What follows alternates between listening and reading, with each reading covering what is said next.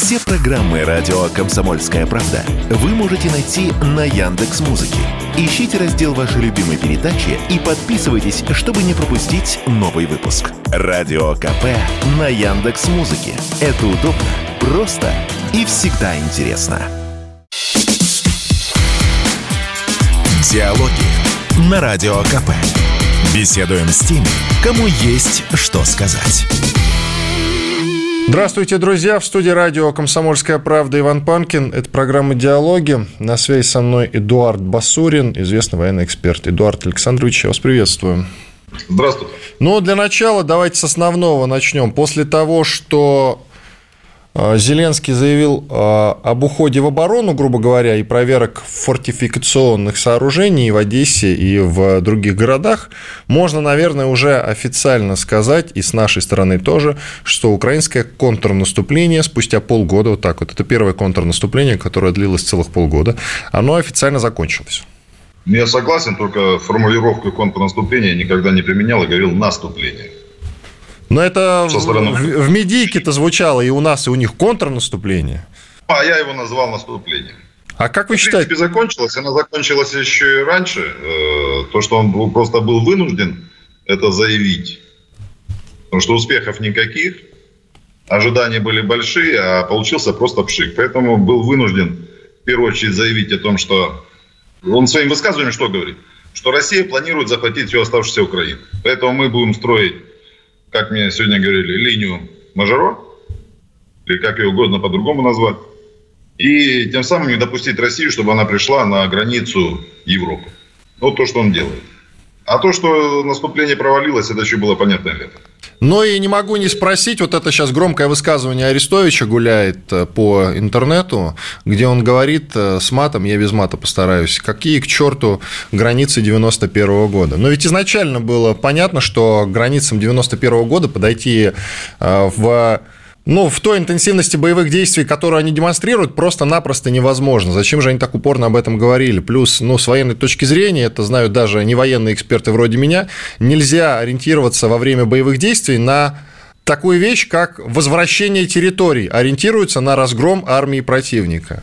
Получается, что у них либо в медиаполе происходит какой-то бардак на Украине, либо в головах. Ну, бардак-то, в принципе, у них происходит давно, и на поле боя, и в головах, как вы говорите. Но с другой стороны, если не освобождать территории, тогда э, не получится разгромить противника. Одно другому не противоречит. Поэтому как бы э, заявлять о том, что это была глупость, заявлять именно такое на границе 91 года, ну, со стороны Зеленского это была не глупость. Он объявлял о том, что он хочет освободить, как они считают, освободить всю территорию Украины. Поэтому на это просто даже внимания не нужно обращать. Глупость. Ну, кстати, он еще одну вещь сказал. Мне она понравилась. Он назвал, что Россия – это вторая армия в мире. До этого он так и не говорил. Вторая армия в мире была всегда Украина после США. С его слов. А сейчас он говорит, что это уже Россия. Поэтому нам очень тяжело с ними э, бороться, но мы держимся. Еще одно заявление о том, что, слава богу, мы не отступаем. Раньше тоже таких не было заявлений у него. Он начинает делать различные вбросы, как шоумен, чтобы привлечь к себе внимание и отвлечь от тех проблем, которые есть не только на поле боя, а в Украине целиком. И вот как раз я подводил к этому моменту о том, что они делают разные контрастные заявления, и Зеленский, и его окружение, и, в принципе, разные представители украинского политикума. Вот, допустим, э, к слову, опять-таки, про границы 91 года, тут он заявил о том, что ментально э, Донбасскую землю будет проще, э, значит, освободить, чем Крым.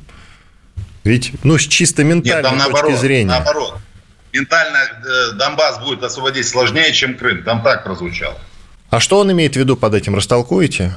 Ну, честно говоря, думал, что он подразумевает. Ну, на языке только две вещи. Первое. То, что жители Крыма были вынуждены войти в состав Российской Федерации, и им не нравится жить под Россией. Поэтому им будут помогать изнутри. Второе, что он подразумевал, я так понимаю, о том, что Турция будет помогать Украине вернуть Крым. Еще в 2014 году было известно о том, что самое большое разведсообщество, которое работает на территории Крыма, это было даже не США, это была Турция и Польша. Турки сами очень многие заинтересованы о том, что Крым ушел бы под их влияние. Поэтому он и говорит, что Крым будет вернуть э, проще, чем Донбасс. А, потому что снабжение идет по мосту, мост разрушили, логистика нарушается, соответственно, полуостров становится в окружении, как они планировали. И э, захватить Крым суши было бы проще. А с Донбассом сложнее. Донбасс, потому что э, изначально категорически был против, и с оружием в руках он отстаивал э, свое мнение. Жить по-другому. Поэтому он сделал такое заявление, что с Донбассом не получится, а с Крымом может быть потом. Я не удивлен этим заявлением, потому что я знаю, что люди на Донбассе, ну давайте говорить честно, косми лягут, но не дадут возможность, э, чтобы эта территория вернулась под э, Украину. Мы уже настрадались очень много и давно, из 91 -го года, когда развал Советского Союза произошел, потихоньку Донбасс начинали гнобить в том или ином виде. Еще от первого президента Кравчука, от второго, от третьего, от четвертого. Тоже Янукович, он э, Донбасс потихоньку уничтожал. Но мы выстояли и доказали о том, что мы имеем право жить так, как мы хотим. Поэтому мы сказали, что мы должны жить в одной большой стране под названием Россия. В Российской империи, как ее называют. Может, это первый шаг к тому, чтобы империя опять воссоздалась в том виде, как она была, и ее уважали во всем мире. Давайте подытожим все эти контрастные заявления разные. Вот после откровений Арахами, когда он сказал, что во время переговоров на начальной стадии еще спецоперации в Стамбуле дело было в шляпе, как я люблю повторять, уже стороны договорились об украинском нейтралитете. И тут пролетает Борис Джонсон и говорит, что нет, ребята, воюйте дальше. Следом э, другие представители Зеленского, грубо говоря, а Арахами его человек, это глава фракции «Слуга народа» в Верховной Раде, но есть и такой персонаж Подоляк, это один из советников офиса президента, он говорит о том, что на самом деле нет ни о каких договоренностях таких речи и быть не могло, ни о нейтралитете, ни о чем а, другом а, подобном. И вообще мы наблюдаем в украинском информационном поле полный раздрай, они все делают совершенно разные заявления. Это обманный маневр какой-то с их их страны. То есть единства там никакого нет, они грызутся между собой, или это вот э, все-таки спланировано? Нет, ну, вы правильно заметили, это пауки в банке. То, что это спланировано, это и так понятно. Тоже Арестович, э, его заявление, которое он делает, э, направлено на том, что подготовка к выборам в Украине будет, не будет, еще пока непонятно. И тот электорат Юго-Востока Украины, Центральной Украины проголосовал за Арестовича, а, соответственно, это за Зеленского. Потому что это все равно иголочка с ниточкой. А Рахамия там, кстати, подтвердил о том, что договоренность была. И они готовы были пойти э, на эти уступки, но Джонсон заставил пересмотреть эти моменты. Поэтому раздрайв есть. Я уже говорил давно и буду, наверное, постоянно говорить. Кухарка не может управлять страной. А фактически так получилось, что э, страной в Украине управляют кухарки. Поэтому это и происходит. А это постоянно вы всех президентов Украины так оцениваете или только Зеленского? Да нет, ну, в принципе, Кравчук, конечно, среди них выделялся, да. У него школа была, плюс он был идейным, назовем так. У него опыта было намного больше, и он отвечал за идеологию в Украине изначально секретарь ЦК КПСС. Поэтому он был получше. Кучма, ну, Кучма, ну какой президент? Кучма это игры, которые начались э, по дележке Украины, поэтому стал Кучма. А Ющенко опять дележка пошла. Янукович продолжение дележки. Поэтому здесь вот по границам Днепра, кто за кого голосовал, и какая из сторон на тот момент побеждала. Вот что происходило. Возня была всегда. Вранье было всегда. Обман был всегда. И почему-то по обману все время страдал Юго-Восток Украины. Постоянно. Поэтому люди реально в 2014 году и сказали, хватит, мы уже устали от этого всего бардака, который есть. Была страна, страну проспали, давайте так скажем. И, а мы хотим дальше жить, и чтобы наши дети тоже жили. Поэтому вранье было, на Украине будет э, при той власти, которая сейчас существует. Поэтому политику в Украине нужно полностью менять. По-другому не будет этой страны или остатков этой страны вообще не останется. А по-хорошему ее вообще не должно быть. Но, с другой стороны, тот же Янукович, с другой стороны и с одной стороны, был, э, ну, скажем так, пророссийским, насколько это можно так называть, и он же был э, в том числе донецким. Почему так при нем получилось? Ну, вот, донецким. Донецким это большое слово. Из-за этого, кстати, и война началась на Украине, из-за этих донецких, если мы говорим, которые пришли во власть э, в Киеве. Он продажный был. Он не был государем человеком. Он был продажным. Он за деньги готов был э, пойти на что угодно. Давайте та ситуация, которая разворачивалась в Киеве э, в ноябре 2013 года. И что тогда можно еще было задавить все эти движения, январь, февраль. Но он хотел переизбраться в 2015 году. А ему сказали, если у тебя будут руки в крови, значит, ты не переизберешься. И он э, пошел на поклон. Он продал себя, он продал Донбасс, он продал граждан Украины. Он продал всех, только чтобы жилось ему хорошо. Поэтому Януковича я бы здесь не стал упоминать как президента. Янукович, смотрите, из-за чего вообще что произошло? Когда его окружение э, посчитало, что им мало денег, они начали зажимать э, всю Украину и подминать под себя весь бизнес, рейдерством заниматься. Почему, в принципе, вся остальная Украина стала против него? Потом заявление, которое он сделал о том, что он сначала уходит в Европу. А в конце октября, в ноябре месяце он сказал, что в Европу он не уходит и попросил деньги в России, которые знаменитые 3 миллиарда, которые были выделены. После этого что началось? Жадность. Человеческая жадность привезла э, большой трагедии на постсоветском э, пространстве. Поэтому он не политик, он жлоб. Давайте сделаем паузу. Иван Панкин и Эдуард Басурин, известный военный эксперт. Через две минуты продолжим. Диалоги на Радио КП. Беседуем с теми, кому есть что сказать. Продолжаем программу «Диалоги». В студии радио «Комсомольская правда» Иван Панкин. Со мной на связи Эдуард Басурин, известный военный эксперт. Эдуард Александрович, как вы оцените вообще Залужного как военачальника? Я понимаю, что он противник, но тем не менее к противнику нужно относиться с уважением. Сейчас его очень много критикуют. Многие, даже его коллеги, вот есть там такой генерал Дмитрий Марченко, и с разницей буквально в 2-3 дня он в одном интервью говорил, что был бы рад, чтобы Залужный стал президентом, из него получится такой новый Шарль де Голь, который покончит с коррупцией на Украине, Украине. Через 2-3 дня он уже в другом интервью говорит о том, что заложенный бестолковый военачальник, он ударил туда, где ожидали русские, и вообще его главкома пора менять. Вот э, как вы в целом относитесь, ну, во-первых, к самому Залужному, к его военной стратегии и ко всей этой грязне уже вокруг его персоны? Ну, очень приятно о том, что произнесена была фраза, что противника нужно уважать. У нас часто бывает о том, что мы закидываем его шапками. Нет, его нужно уважать. Какой бы он ни был, Залужный – это профессиональный военный. Если отследить все его высказывания и действия, которые разворачивались с начала февраля 22 года, они многие потом подтверждались. То, что делал, какие он заявления. О том, что он может быть Деголем, да никогда он Деголем не сможет быть. Поймите, э, Деголь – это человек, который любил свой народ и свою страну. А эти люди, они не любят Украину. Поэтому Деголем он не может быть однозначно. Какой он будет дальше военачальник – ну, трудно сказать. А, все-таки возня, которая идет на Украине, это возня между англичанами и американцами. Кто будет контролировать эту территорию, соответственно, э, контролировать Черное море, контролировать страны Причерноморья. Тут же об этом речь идет, правильно? Он воюет по стандартам, которые навязала ему НАТО.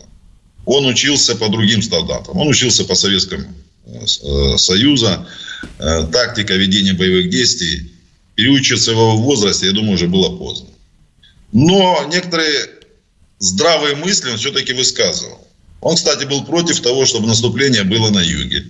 Потому что он говорил, что нас там будут ждать, и свободные пространства, которые там существуют, не смогут э, осуществить задуманное, прорвать линию фронта. Он предлагал э, наступление делать э, севернее Артемовска. Выходить туда и дальше в окружение брать группировку, которая была в Луганске, э, с охватом, выходом на, по Северскому Донцу. А, его не послушали. Поэтому Марченко, ну Марченко, понимаете, заявлять же можно что угодно, сидя на диване. А тот же Марченко, он сейчас же не отвечает за свои слова и за свои действия. Залужный должен отвечать. Ну, кстати, Залужный обвиняет в том, что штурмовые мясные штурмы – это его инициатива. Поэтому однозначно говорить, что какой из себя военный, трудно сказать. Успехов у них не было. В том плане, как мы подразумеваем. Кроме двух моментов. Одного, наверное, это Харьков, да, на котором по нашей вине мы смогли допустить продвижение противника и окружение, полуокружение нашей группировки. А, в Херсоне было вынуждено, потому что, опять же, была логистика. Здесь э, мы не смогли плацдарм развить и двигаться дальше, поэтому были вынуждены оставить Херсон. Это все понятно с военной точки зрения. А в остальном Залужного я пока не вижу. Инициатива выдвижения его президента Украины, я думаю, это спасательный круг для воровства денег, которые будут выделяться на Украину дальше. Больше ничего. С коррупцией он э, побороться не сможет, потому что в Украине э, она принцип жизни теперь. Э, все деньги, которые выделяются, процентов 70 остается э, в тех странах, откуда они выделяются. Европа и США. Оставшиеся начинают дербанить в самой Украине. Поэтому коррупцию победить невозможно. А, остановить войну ему не дадут. Поэтому кто будет президентом э, после Зеленского, я еще раз говорю, это люди должны быть в первую очередь любить свою страну и любить людей. Тогда с ними о чем-то можно разговаривать. По-другому они все будут выполнять одну функцию э, – нагадить России матушке, сделать ей очень больно, ее ослабить, изнутри э, начинать действие той же, как назовем, болотной, да, чтобы э, люди начали требовать у власти смена их вектора развития. Поэтому врага нужно уважать, но и врага нужно уничтожать. Давайте так, наверное, на этом остановимся. Но я не могу не уточнить вас, есть э, среди кандидатов интересный, который, во-первых, и военный эксперт, и даже философ, каким он себя считает, такой хорошо а, человек с хорошо подвешенным языком, хорошо говорящий, это Арестович. Как вы относитесь к его кандидатуре? Ну, раз мы заговорили про человека, который из кандидатов, который должен любить свой народ, а таких там нет. Алексей Арестович, из таких, как вы думаете? Ну, давайте так. Это политический проект, который э, вместо ОПЗЖ была такая партия, да, в Украине, которая она фактически существует, но прекратила свои действия по масштабу хождения туда или принятия решений благодаря этим депутатам. А, я уже говорил, что это иголочка с ниточкой. Они просто хотят забрать электорат Юго-Востока Украины и Центральной Украины. Арестович. Арестович, если мы вспомним, э, что он говорил весной 22 года, летом 22 года, он же по-другому разговаривал. А когда э, было решено все-таки о том, что Зеленский пойдет на второй срок, им нужно было подготовить голоса, которые бы потом влились бы, ну, слуга народа или какая-то другая партия была бы. Поэтому Арестович и всплыл. А, единственное, я к нему отношусь, знаете, в чем с уважением? Как он это делает? Вот здесь можно даже поучиться. Ему не зазорно сказать, что он э, где-то глуп, что он э, обманывает. Он это говорит искренне, глядя вам в глаза. Вот здесь можно поучиться – а, этим людям, как запудрить мозги. Он, в принципе, пудрит мозги. Он выполняет определенную роль петрушки, которая изначально, может, он не хотел ее, но так получилось, что он на нее был назначен. Но он ее хорошо выполняет. Поэтому э, даже иногда мне очень приятно смотреть, как он это делает. Философ, он там не философ, балабол это точно. Но иногда очень приятно, честно говорю. Потому что у противника тоже нужно учиться э, правильно работать с аудиторией. Не, не всегда это умеем правильно делать. А у него это получается неплохо. Что касается Залужным, Залужного, вернемся немножко к нему. Вы сказали, что он человек, который учился по советским учебникам, а сейчас он вынужден воевать по натовским стандартам. А если бы он ориентировался как раз на советские учебники, контрнаступление, ну, чисто в теории, у них удалось бы, как думаете? Очень сложный вопрос. Честно скажу, очень сложный вопрос. Самое главное на войне, вы поймите, не то, сколько у вас э, оружия и какого оружия, да, а как морально подготовлен солдат. Они своих солдат реально готовили. Э, кроме того, что они пичкали их наркотой, психотропными, они его готовили э, с одной главной целью. Ты должен освободить свою территорию. Они это ввели понятие еще с июля 2014 года, что территория была оккупирована Российской Федерацией, и все, кто брал оружие, он э, выполнял святой долг по отношению к Украине. Прорвать, ну давайте, локально, может быть, это и смогло произойти в каком-то месте. Они же очень часто работают по принципу какому? О том, что медийно показать свою победу. Сломить сопротивление противника медийно. Поэтому, может быть, они смогли бы где-то прорвать линию фронта, углубиться на 50, 60, может, 70 километров. Но в дальнейшем их бы ждал крах. Просто э, почему говорил по советским э, лекалам и по натовским, разница чуть другая. Потому что эм, управление э, боем в Советском Союзе была одна, на Западе другая.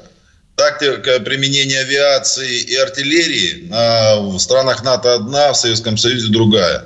Там принятие решения командирами, если мы брать низшего звена в НАТО, позволяется это делать. У нас этого не было. Мы тоже учимся, мы тоже видим свои какие-то ошибки. Но опять же, моральная подготовка солдата. Если солдат был готов умирать за свою страну, он может совершить подвиг. То, что, в принципе, сейчас мы видим на линии фронта. То, что мы видели в 22 году, в 23 году. Ребят, которые, ну давайте даже так, он не хотел сдаваться в плен, он себя подрывал гранатой, да, или он пускал пулю в себя, чтобы не сдаться в плен. Вот это есть моральная подготовка солдата. Он может совершить чудо. Со стороны Украины чуда я такого не видел. Но как вы оцениваете их э, боеспособность ВСУ? Ну, давайте так. Если мы еще не углубились э, до Днепра, значит, боеспособность противника на высоком уровне. И чтобы там не говорили о том, что он не хочет воевать, он э, везде сдается в плен. Но это тоже неправда. Если бы противник не хотел воевать, мы уже давно были бы в Киеве. Но они хотят воевать. Вот самый парадокс заключается, они хотят воевать. Умения такого нет. Но они хотят воевать. И каждые пять земли она дается очень тяжело и с большой кровью. Поэтому принижать противника, я всегда говорил, нельзя этого делать. Это делается плохо для нас в первую очередь. Потому что если мы говорим, что противник слаб, и он будет сдаваться и поднимать белый флаг, и мы можем спокойно э, отбивать территорию, которую на данный момент захватил противник, то мы будем тогда нести очень большие потери. Поэтому противника нужно уважать, учиться у него, находить слабые места и после этого продвигаться с меньшими потерями, но при этом его уничтожать. Уважать и уничтожать. И вот я вот так всегда говорю. Давайте сделаем паузу. Иван Панкин, Эдуард Басурин, известный военный эксперт. Диалоги на Радио КП. Беседуем с теми, кому есть что сказать. Продолжаем диалоги в студии радио «Комсомольская правда» Иван Панкин. Беседую с Эдуардом Басуриным, известным военным экспертом. Эдуард Александрович, э, мы с вами закончили прошлую часть. Вот вы сказали интересную вещь, что противника нужно уважать, у противника нужно учиться. А как вы считаете, вот э, в ВСУ вообще в целом на Украине, ну, потому что до нас долетают из СМИ только гадости. Вот если мы действительно часто рассуждая о ВСУ, об Украине, говорим там какие-то духоподъемные вещи, нужно уважать противника, а как вы считаете, они нас уважают, а они учатся у нас? Конечно, учатся. И они тоже учатся, потому что глупый командир бы не учился. А, на поле боя всегда происходят моменты, когда в чем-то кто-то сильнее, а кто-то слабее. И чтобы это нивелировать, нужно об этом учиться. Ну, смотрите, самые элементарные вещи, да. Применение э, штурмовых групп э, в количестве там 10-15 человек. Первые стали применять ее противник. Впоследствии мы это переняли у них опыт. А применение артиллерии, массивной артиллерии э, на один квадратный километр стволов, так называемые, да, сначала они применяли, потом мы начали применять. Просто у нас есть в этом плане лучшее положение, потому что у нас артиллерии больше. Применение э, беспилотной летательной авиации. Противник ее изначально применял в большом количестве, еще начиная с 2014 года – и усовершенствовал, усовершенствовал, мы перенимали это, начали лучше работать, чем они. Поэтому это идет э, постоянная такая вещь, да. Ну, смотрите, даже в инженерном отношении противник заставил нас э, увидеть те ошибки, которые мы допускали, потому что мы работали по лекалам Советского Союза или Великой Отечественной войны. Это склады, которые так называемые полевые, которые находились недалеко от линии фронта. А, мы как бы не предполагали, что противник может применять э, другой вид артиллерии, как ствольной, так и реактивной, который может доставать и, соответственно, уничтожать наш БК. Мы научились, научились. Противник увидел о том, что мы тоже это можем делать э, другими способами. Он тоже начинает э, это просчитывать и тоже меняет свою тактику. Поэтому это происходит постоянно. Без этого у нас бы кровь здесь просто бы залила друг друга, понимаете? А самое главное э, на войне – это жизнь солдата. Без солдата нет победы. Поэтому его нужно беречь. А чтобы его беречь, нужно сделать все условия, чтобы он не пострадал в результате какого-то авианалета, артиллерийского налета, а, каких-то приспособлений. Или эм, если бы люди, которые помогают в тылу противнику, чтобы они не досаждали. Это комплекс большой. Это большой комплекс. Но мы учимся. Мы учимся хорошо. И заметьте, что сейчас начинает писать западная пресса. Не просто Э, какая-то бульварная, да, а вот э, военная пресса, которая специфичная, которая пишет только о войне, и там пишут специалисты. И они о чем сейчас пишут? О том, что э, Россия стала воевать лучше, Россия стала более мобильной, Россия стала непредсказуемой. На войне самое главное что? Обмануть противника, да? Ввести его в заблуждение и ударить там, где он не ждет. Вот Россия сейчас это умеет делать. А, мы стали просчитывать Украину. Мы стали просчитывать ихних э, военных, ихнее руководство. И даже та помощь, которую оказывает им э, разведка со всего мира, им это не помогает. В этом, и получается, мы начинаем их переигрывать. А моральный дух при этом э, противника начинает э, слабеть. Соответственно, он не будет так э, ожесточенно обороняться. Но тут есть другой момент. Вот э, в свое время я даже восхищался этим моментом, Почему сейчас объясню? Зеленский э, делал такое заявление о том, что украинский военный должен отбиваться до самого последнего патрона. Это, кстати, Арестович то же самое делал. Он говорил об этом. После того, как вы увидите, что вам нечем э, защищаться, вы сдаетесь в плен.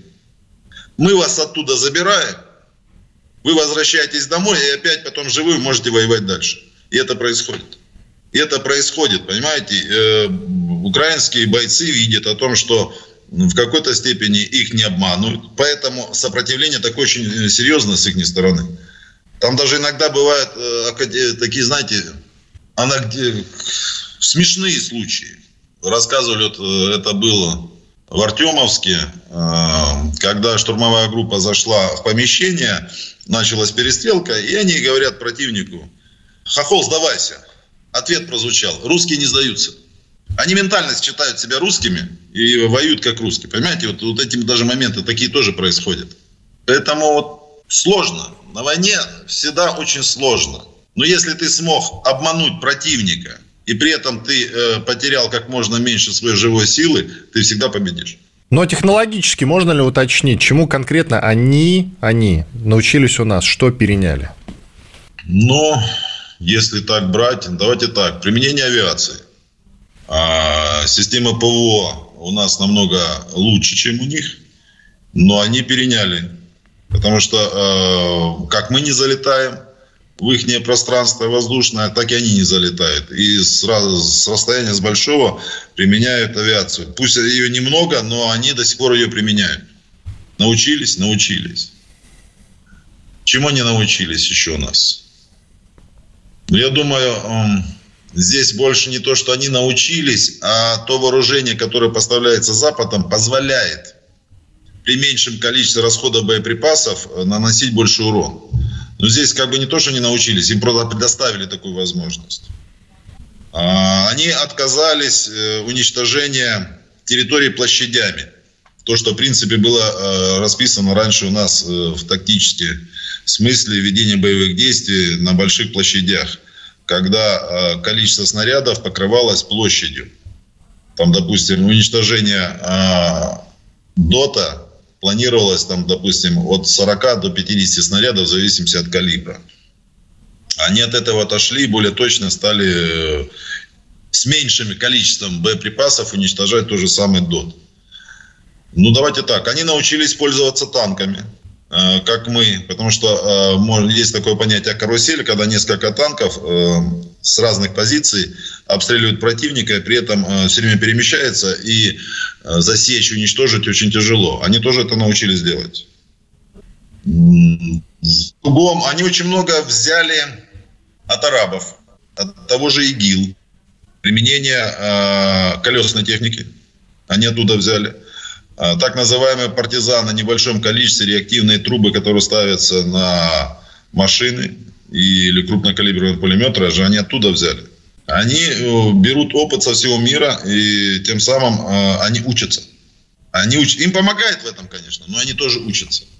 Потому что они хотят э, нанести как можно больше урона нам, но при этом остаться живыми. Поэтому они учатся. Спасибо. Отойдем немножко от Украины, только уточню, что ИГИЛ запрещен на территории России. Немножко от Украины отойдем к Молдавии. Тут э, Сергей Лавров, глава нашего Министерства иностранных дел, сделал довольно интересное заявление. Оно как раз Молдавии и касается. Звучит она следующим образом. Молдавии уготована участь следующей жертвы в развязанной Западом гибридной войне против России. Ну, тут возникает вопрос, примут ли, например, Молдавию в НАТО, или что конкретно, как вы считаете, имеет в виду Сергей Лавров? В принципе, он э, говорит, что лекала Украины будут переходить на Молдавию. Он об этом же сказал. Украина же не входила в НАТО. В ЕС не входила. Но то, что происходит в Молдавии, принципе, вот заявление, которое было там, я не помню кто, министр иностранных дел, кажется, Молдавии заявил, что они сейчас будут требовать от России вывода военного контингента, который находится в Приднестровье. А речь об этом идет. О том, что эта территория уже фактически э, под аннексией Румынии. Молдавия как таковое государство скоро вообще, наверное, прекратит свое существование. Он об этом речь вел. То, что хотели в свое время сделать с Грузией, когда их втягивали в конфликт с Россией. Лекала одни и те же, только точки разные были. На Украине получилось. Если на Украине получилось, почему это не получится в Молдавии? Поэтому министр иностранных дел России Сергей Лавров и говорит об этом, что горячие точки будут появляться и дальше. Поэтому этот момент нужно купировать, предотвратить чтобы война не разрасталась, уже не становилась не э, локальной, а могла стать э, мировой. Речь об этом идет. Поэтому он предупреждает своих слушателей на Западе о том, что мы знаем, что вы хотите сделать, и мы будем всячески мешать этому, это, воплощение этой их идей. А что мы можем сделать? Как помешать? Ну, э, то, что самое простое, это взять Одессу. Самое простое. По-другому, потому что зайти на территорию Приднестровья и на границу там не получается. Есть еще один вариант через Карпаты, но это намного дольше и сложнее. Виду зайти, получается, с севера Молдавии. Это только Одесса. А, а если одним словом мы должны показать свою силу, с которой будет считаться и слово, которое произнесет на любой международной площадке, что наш президент или какой-то другой политический деятель, его услышат и примут во внимание. По-другому не получится. Сделаем перерыв. Иван Панкин и Эдуард Басурин, известный военный эксперт. Диалоги на Радио КП. Беседуем с теми, кому есть что сказать. Продолжаем финальная четвертая часть нашего разговора. Иван Панкин. Это диалоги с Эдуардом Басориным, известным военным экспертом. Эдуард Александрович, есть ли опасность нападения ВСУ на Приднестровье, как вы считаете? Там и провокация хорошая получится, можно ведь и по тем складам с нашими боеприпасами ударить, ну, как они по Каховке ударили в свое время. То же самое можно устроить, например, а потом нас в этом обвинить. Как вы считаете? Ну, нас э, навряд ли они в этом обвинят. Опасность есть уже давно. Они э, говорили с 22 года, сначала, самого еще. Даже посещение главы ЦРУ и министра иностранных дел Великобритании в последнее время в Молдавию говорит о том, что, да и сам тут приезжала, Зеленский встречалась в Киев, обсуждался вопрос о том, что привлечь Молдавию или через территорию Молдавии заход сделать, или через территорию Украины, но при этом Молдавия не будет вмешиваться. Поэтому это возможно. И здесь на данный момент мы помешать ничем не сможем. Мы даже десант высадить какой-то воздушный не можем. Моря там нет никакого. Поэтому проблема есть. А проблема очень большая. Почему? Потому что там в большом количестве, э, сейчас даже цифру не назову. Раньше было 200 тысяч граждан э, Российской Федерации. Сколько сейчас там проживает, я не знаю. По поводу артиллерийских складов, э, о которых так копии ломаются. Но, честно говоря, что те снаряды, которые там хранятся, они уже непригодны. Ну, просто от времени им пришел срок э, Да, но, но взорваться, детонировать они могут по-прежнему. Нет, конечно нет. Это могут. Это могут. Если это взорвется, я даже не представляю, что это будет по мощности. Хиросима или больше. Потому что, ну, свозилось, э, давайте так, это с группировок войск, еще когда был Варшавский договор, оттуда свозилось и размещалось тогда в Молдавии, да, в Приднестровье. Еще такие большие склады были еще и на Украине. В Одессе, Э, были склады. Это все оттуда. Отголоски э, той холодной войны. Поэтому там в большом количестве. Если это рванет, мало никому не покажется. А обвинить э, Россию, ну, будет глупо, потому что доказать будет невозможно. Ну, реально невозможно доказать. Потому что э, скрыть это не получится. Это нужно будет на весь мир бегать и кричать, кто виноват в этом.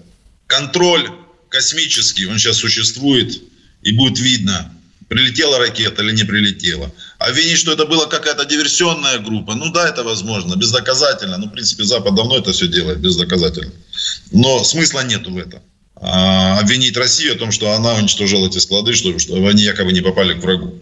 Нет. А вот э, развязать фронт и вынудить дипломатов России пересмотреть возможные разговоры в дальнейшем, а на это могут пойти. Но опять же, давайте так. Здесь уже начинается геополитика. Здесь замешаны кто? Турки. Здесь замешаны англичане. Здесь замешаны румыны. И здесь замешаны американцы. И вот как в этом котле все это будет твориться и кто там будет выгодополучателем, сказать будет очень сложно. Потому что каждый из них может быть и за, и против. С одной стороны, вроде румыны хотят эту территорию иметь, но воевать они за эту территорию не хотят. Турки хотят иметь влияние, но умирать за эту территорию тоже не захотят. Англичане всегда э, чужими руками это всегда делали. Американцам сейчас не до Молдавии. Но при этом их интересы там тоже существуют. Пойдет Зеленский на эту провокацию, ну, фактически это возможно сделать. Почему? Потому что ему сейчас нужно придумать предлог, по которой он не будет проводить выборы, которые должны быть в следующем году. Ну, по Конституции Украины может быть, на это пойти. Но тогда он э, откажется от всех спонсорских денег, которые ему дают на Западе. Официальных. Но есть же, которые неофициально дают. Которые поддерживают этот режим, и они будут поддерживать его и дальше. Идем дальше тогда к судьбе ЧВК. После того, как, по сути, расформировали ЧВК «Вагнер», остро стоит вопрос, ну, во-первых, как применить тех э, ребят, которые в составе ЧВК «Вагнера» воевали, а они пока только частично Э, призваны на военную службу и привязаны к Министерству обороны. Ну и далее вообще в целом о судьбе и других ЧВК поговорить. Что скажете? Ну, я с вами не согласен о том, что э, частично это уже, решение уже человека все, самого. Да? Уже не, не, я о другом. Это же э, добровольное вступление. Поэтому э, вступает, не вступает в ряды э, Минобороны или каких-то других структур, это сам человек определяет. В принципе, ЧВК, насколько мне известно, не существует Э, под другими названиями, э, под другими ведомствами. А как они присутствовали здесь, на Украине, так они присутствуют. Как они присутствовали э, в Северной Африке, Центральной Африке, они там тоже присутствуют. Единственное, я сейчас не знаю, присутствуют ли они в Сирии. Тут я не могу утверждать.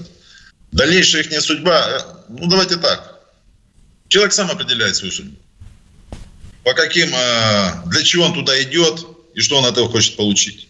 Я единственное, что уверен, опыт, который они имеют, его нужно передавать. У них колоссальный был опыт. Колоссальный опыт э, меньшим количеством брать большие территории.